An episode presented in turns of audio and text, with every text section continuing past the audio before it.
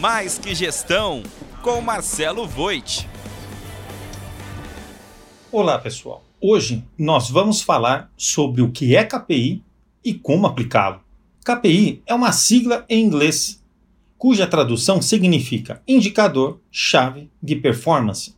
É uma forma de medir se uma ação ou um conjunto de iniciativas está atendendo os objetivos propostos.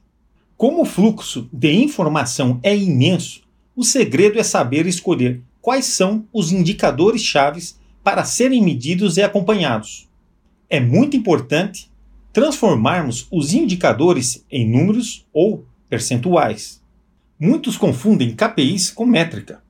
Métrica é algo a ser medido, enquanto KPIs são os indicadores importantes para o negócio.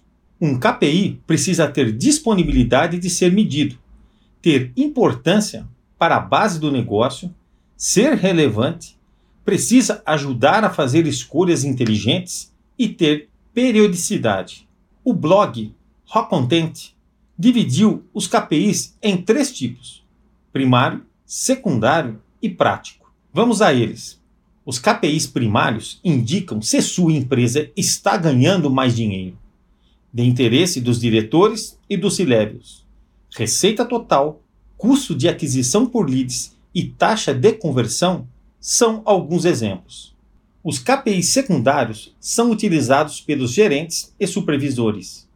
Reforça os KPIs primários e mostram os porquês. Eles devem mostrar que os testes e o gerenciamento das estratégias estão no caminho certo. Custo de leads por estágio de funil, custo por visitante e preço médio por transação são alguns deles. E, finalmente, os KPIs práticos.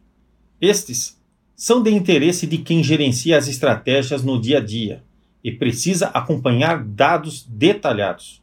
Palavras-chave mais pesquisadas, quantidade de visitantes novos e recorrentes e conteúdos mais lidos são alguns exemplos. Ao trazermos para a empresa contábil, teríamos, por exemplo, o KPI primário, o EBITDA, o secundário, a margem de contribuição por processos, e o prático seria a margem de contribuição de cada cliente em cada processo. Com esses KPIs de uma empresa contábil, nós podemos analisar se há ou não correlação de segmentos mais lucrativos do que outros. Qual processo nós devemos investir em automação? Para qual público nós vamos realizar investimentos em marketing? Só para citar alguns exemplos. Ou seja, eles contribuiriam muito para a análise e direcionamento das estratégias. Dica do Mais Que Gestão.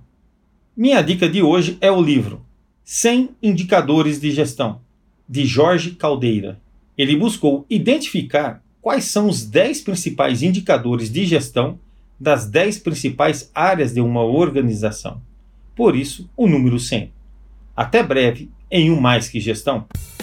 Acompanhe mais notícias em contábeis.com.br.